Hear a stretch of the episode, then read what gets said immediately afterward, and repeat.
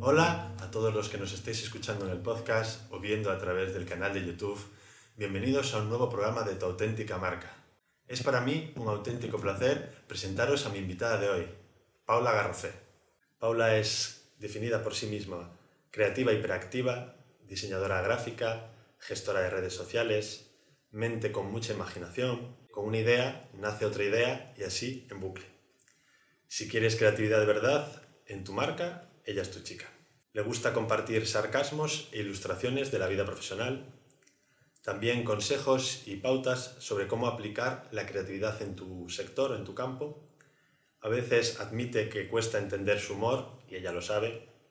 Es deportista, adicta al café y reconoce tener dos amantes, Spotify y YouTube. Bienvenida, Paula. Buenas, ¿qué tal, Diego? Encantada de que me hayas invitado. Sí, para mí también es un auténtico placer que hayas aceptado esta invitación y que estés aquí con, con nosotros y nosotras hoy en lo que viene siendo para mí eh, algo muy importante, ¿no? Que es este tema central de la marca personal, pero desde la autenticidad, desde los valores, ¿no? Desde ser capaz de mostrarse con coherencia y, y mostrando bueno, los talentos que tienes para compartir con, con el mundo. Para empezar, me gustaría, eh, Paula, ahora que sabemos un poquito de ti más, eh, que nos compartas qué, qué, es lo que ha hecho que llegues a donde estás ahora, ¿no? Un poquito esas experiencias que a veces están fuera de lo profesional, o a veces no también, y que han hecho que tú estés donde estás ahora mismo. Bueno, a ver, eh, esto siempre lo digo, es que a veces me repito muchísimo, pero es verdad que la constancia y el tiempo eh, era uno de los factores que a mí me cuesta mucho mantener. Bien, el tema de la constancia es una persona que empieza algo y cuando se cansa, se cansa. De manera que me puse el objetivo de, oye, tienes que ir publicando con constancia y evidentemente tener claro cuál es el objetivo, que ya lo diremos, pero el objetivo no deja de ser el comunicar a la gente el valor que tú tengas y poder ayudar a las personas a que descubran que cada persona tiene una voz propia, tiene una personalidad y contenidos que pueden aportar a, esta comunidad de LinkedIn, pues cada uno necesita ciertas soluciones, necesita tener referentes o personas implicadas en, lo mismo que tú para que veas que, existe esa fuerza que tú también puedes tener a la hora de, de crear contenido. Eso para mí es marca personal.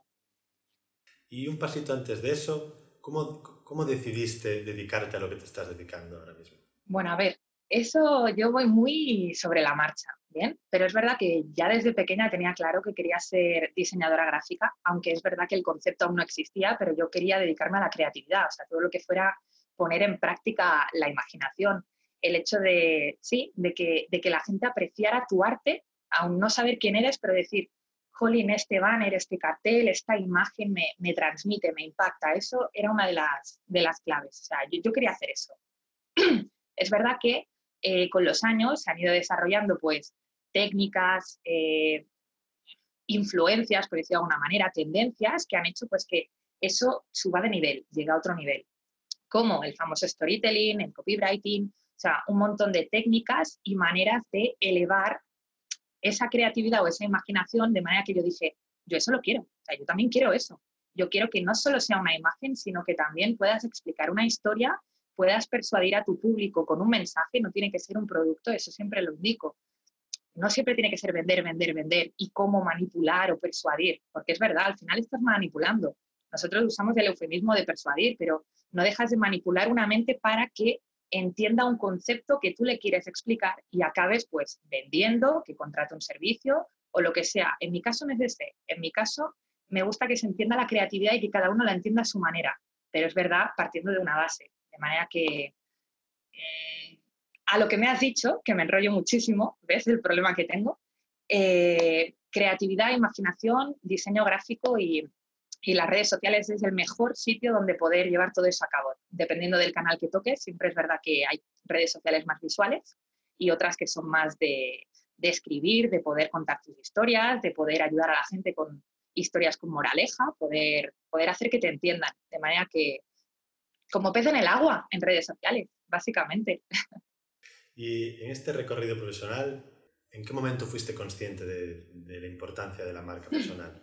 Yo me di cuenta, mm, aquí eh, puede quedar un poco pedante, pero es que fue el público el que decidió que yo era quien era. O sea, yo realmente no sigo sin ser nadie, o sea, soy una persona normal, que es verdad que publico mucho contenido hasta machacar a, las mentes de las personas y es verdad que quieras o no, cuando ves algo en muchos lados, dices, a ver quién es, y te interesas y dices, Jolín, lo que me gusta aportar a, las personas es que, descubran que cada una tiene unos beneficios, unas cualidades, unas aptitudes que pueden llevar eh, fácilmente a la práctica si se conocen a ellas mismas. Uno de los peligros que tenemos a la hora de hacer marca personal, ¿bien? que marca personal no es ser Michael Jackson, Lady Gaga, no es un personaje público. Marca personal es, coges tus cualidades, tus habilidades y sabes que hay personas que van a necesitar esa habilidad que tú tienes Así que ayúdalas, dales esa solución de una manera fácil, que te entiendan y esa persona simpatice contigo,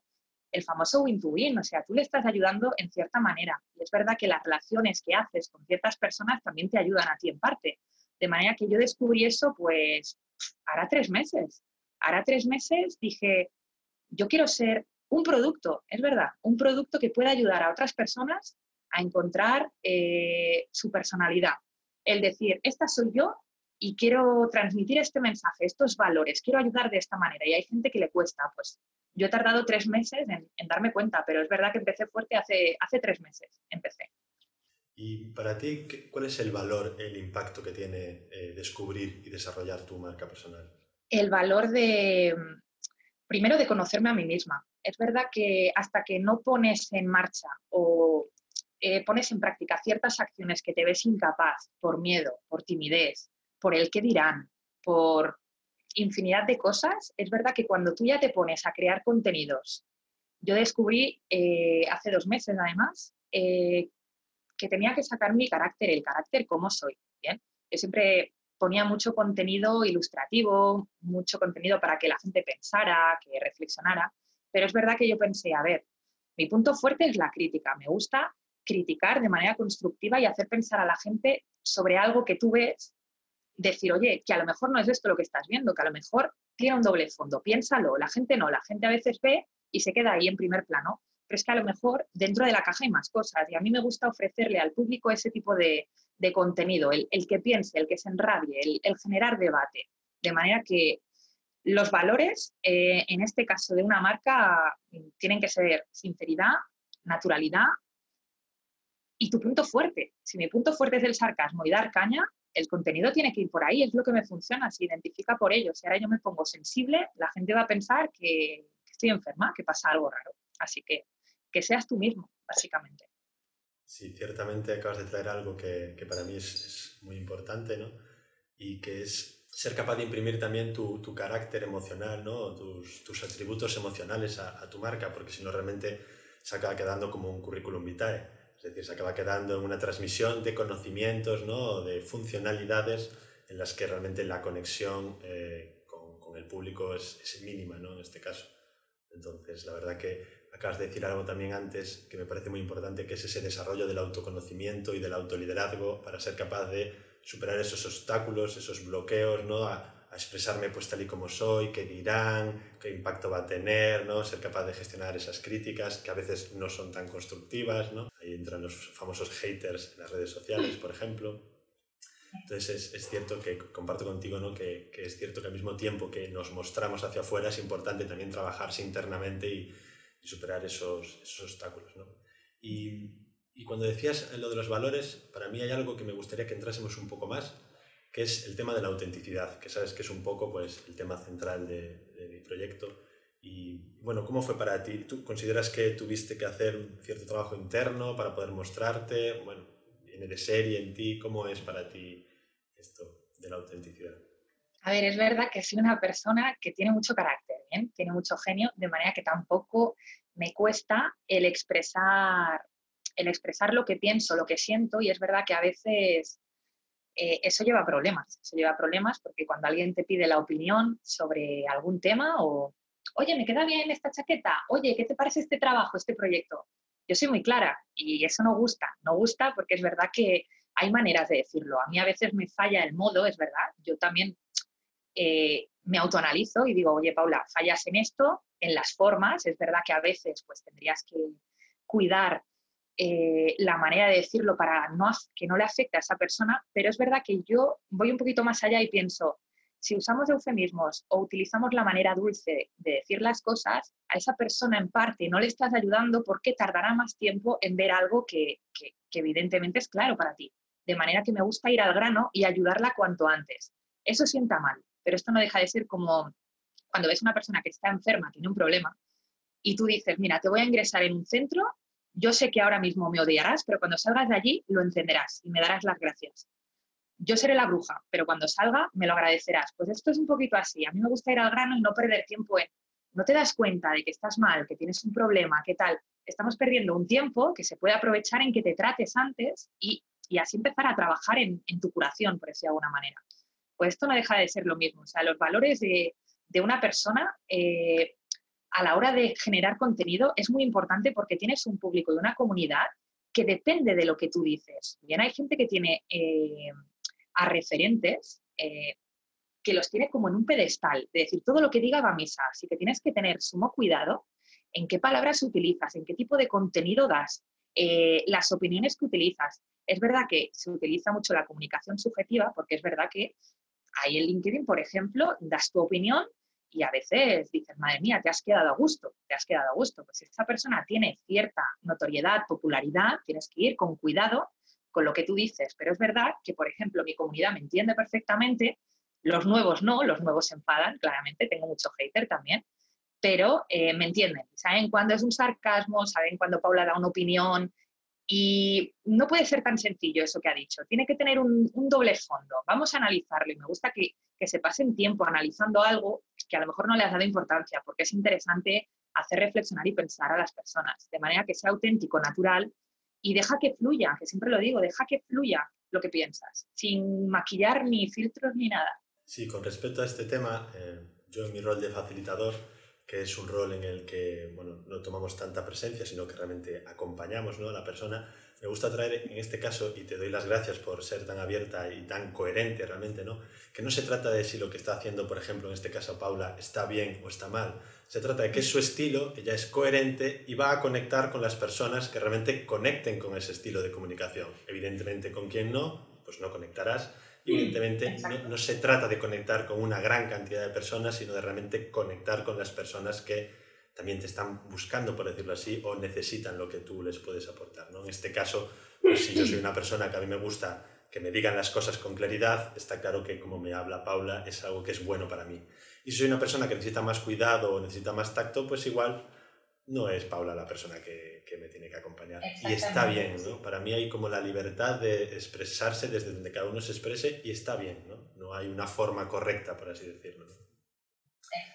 Y respecto a, a, convertirte en alguien visible, en tu caso, ¿cómo fue esto, esta sensación de empezar a, a estar expuesta, ¿no? por decirlo así? Pues yo no me lo creía, eso es como eh, hay una película de Woody Allen, que no sé si es la de A Roma con Amor, que se levanta el tío y, es famoso de golpe. O sea, es, la gracia que es una crítica que hace, que hace Woody Allen a, la bobada de, hacerse famoso y le empiezan a preguntar, oye, ¿qué calzoncillos utilizas? ¿Y, qué desayunas cada mañana? De, las bobadas que la gente puede admirar de una persona que es referente.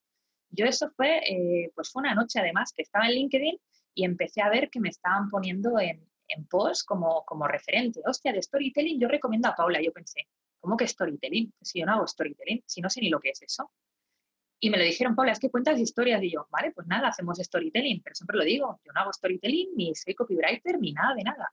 Pero empezaban a ponerte en listas, en posts, eh, quiero una entrevista y tal. Y yo pensé, bueno, ¿será la gente que quiere show o quiere verme hacer el payaso? No, no, no sé. O sea, realmente fue como, bueno, pues bien, ¿sabes? Si realmente eso ayuda a gente a que sea más natural, a que sea más auténtico y a expresarse como le den parte la gana, eh, uno de mis mensajes que por lo menos quiero transmitir llegando a mucha gente es el que no tengas miedo. Es que hay gente que tiene miedo a quedar mal o miedo a, tengo miedo a publicar este tipo de contenido por si no es aceptado. Que yo pienso, ¿qué más da? Es que lo suyo es que tú te sientas a gusto publicando esto sin tener miedo y a quien le guste bien y a quien no le guste, pues no es tu comunidad, no es tu público, no pasa nada. Pero es verdad que da gusto entrar en LinkedIn y tener una familia en la cual pues tú publicas contenido y es bien aceptado, te dicen críticas constructivas, claramente, oye Paula, te has pasado, oye Paula, te recomiendo esto. Y es verdad que aprendes muchísimo de tu público, te recomiendan libros, te recomiendan cursos, eh, te ayudan en caso de, bueno, yo tengo un médico privado aquí, David, eh, el educador visual. Yo cuando tengo problemas, me salen orzuelos, cojo, abro mensaje privado a David, David, tengo un problema y me hace terapias online. Es lo que te digo, es eso yo, mm, ¿qué médico coges ahora y en un minuto te resuelve un problema? A tener un día, al día siguiente, una entrevista y tener el ojo así morado, pues me lo arregló, me lo arregló, ¿ves? Yo ese tipo de cosas, ese tipo de conexiones, a mí me gusta tenerlas. Y lo mismo al revés, si alguien necesita mi ayuda o necesita algún consejo o tiene miedo de algo, que me lo comente, que me lo comente que yo igual, encantada de ayudar. Es verdad, otro de los fallos que hay cuando tienes cierto alcance es que se, te acumulan muchos mensajes privados, comentarios por responder y tema de estrés. El tema ahora que estoy tratando yo es eh, la gestión del estrés. Es verdad que no, no hay tiempo, no hay tiempo, pero bueno, es lo que hay. Me gustaría que nos compartieses un poco cómo fueron para ti los inicios de empezar a comunicarte desde este lugar que estás trayendo, ¿no? De empezar a decir, vale, quiero mostrar mi marca personal, tengo algo que decir, quiero empezar a compartirlo. ¿Cómo fueron estos inicios para ti? ¿Fue sencillo? ¿Hubo obstáculos? La verdad es que yo publicaba muy aleatoriamente, Diego. O sea, era muy... Eh, como yo estaba trabajando en una agencia y luego aparte también eh, seguía trabajando en casa con otras cositas y propuestas que entraban, no tenía mucho tiempo y no, no tenía el, el, típico calendario editorial donde tú ya vas poniendo qué tipo de contenido va a salir. Era un poco al tuntún. Digo, venga, hoy tengo un poquito de tiempo, tengo ganas de poner algo, ¿qué ponemos? Y es verdad que era contenido de locos, era contenido de locura total. O sea, un día te publicaba una infografía, como otro día te publicaba eh, un vídeo de un tío saltando de un paracaídas, o sea, no tenía ningún tipo de lógica y la gente iba perdidísima, decían, esta mujer no, no está bien, esta mujer le da el vino y cuando está contenta entra en LinkedIn y publica cualquier barbaridad. barbaridad. A lo que me di cuenta en el poder que tenían las redes, en este caso LinkedIn, cuando publiqué un post de L'Oreal fue un post de L'Oreal porque vi la noticia de que querían suprimir la palabra blanco porque era racista y, molestaba a la gente. Y aquí me enfadé tanto que saqué directamente mi rabia en LinkedIn y puse, puse un post, puse un post bonito, puse un post guapo y vi el poder que tenía la gente de enfadarse, de debatir, de dar su opinión y dije, este es mi rollo, este es mi rollo, entre que me gusta criticar, entre que me gusta dar mi opinión y a la vez hacer pensar a la gente, y a mí se me da bien, es facilísimo. Tú ahora aquí en casa me dices, critícame algo, te puedo criticar cualquier cosa. La luz no es suficientemente fuerte, el radiador no calienta tampoco suficiente, las paredes son una mierda. O sea, yo te puedo criticar cualquier cosa, pues si todo eso le metes un storytelling, das la opinión y haces que el público juegue contigo y le dices, oye, ¿de verdad en tu casa te pasa lo mismo o soy yo la loca que ve las paredes que están hechas de una mierda? La gente se siente identificada, empatiza contigo y ya empieza a fluir. Pues si eso lo traspasas al lado más profesional, todo el mundo tiene problemas a nivel profesional. Así que es buscar ese juego de, oye, te toco la fibra, yo también estoy tocada, ¿me das la opinión? E-, ese es el juego en redes sociales, básicamente. Y en este caso que estás hablando, ¿cuáles serían, si las hay, tus líneas rojas, tus límites? Yo no tengo límites, Diego, ya lo sabes. Yo no tengo límites. Es verdad que hay censura en LinkedIn, eh, se habla mucho del tema, hay censura. Hay censura a ciertas palabras, hay censura eh, a generar contenido rollo spam. Es verdad que en tema de imágenes, dependiendo de qué publiques medidas y tal, también se te reduce el alcance. Pero quitando esas pequeñas cositas, yo no tengo límites, por lo menos a nivel personal. Ni me da miedo nadie, ni me da miedo el algoritmo, ni me da miedo el sistema, ni me da miedo nada. Yo sí tengo una opinión la doy, intento evidentemente, como has dicho, ser coherente, tener una educación, tener, eh, respetar mis valores a la hora de hacerlo. No, no puede ser que mañana piense blanco y mañana piense negro.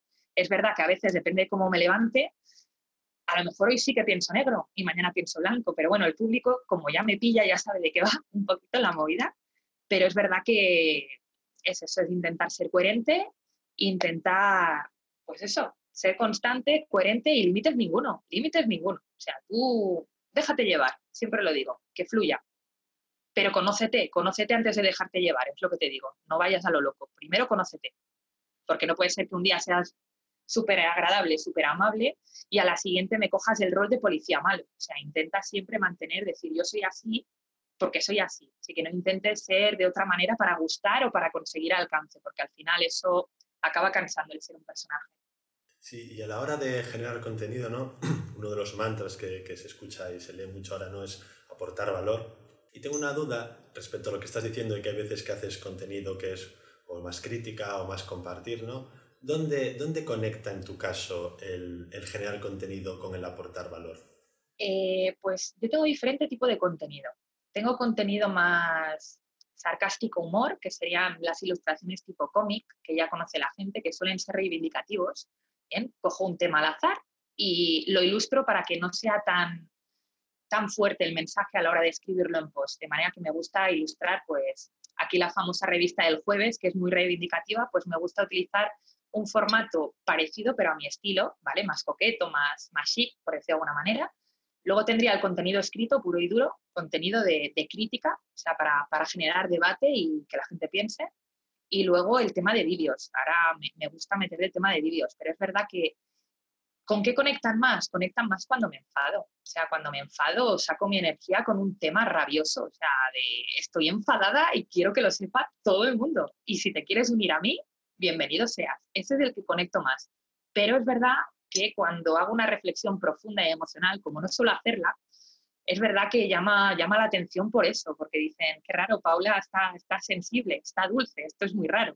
Y es verdad que llama la atención. Intento que el mensaje a veces sea más motivacional, que ayude a gente que a lo mejor lo está pasando mal o gente que tiene problemas a la hora de comunicarse, pues intento eso, meterme un poquito en su piel y decir, oye, yo también he estado como tú y no tienes que tener miedo. Y eso también ayuda a conectar.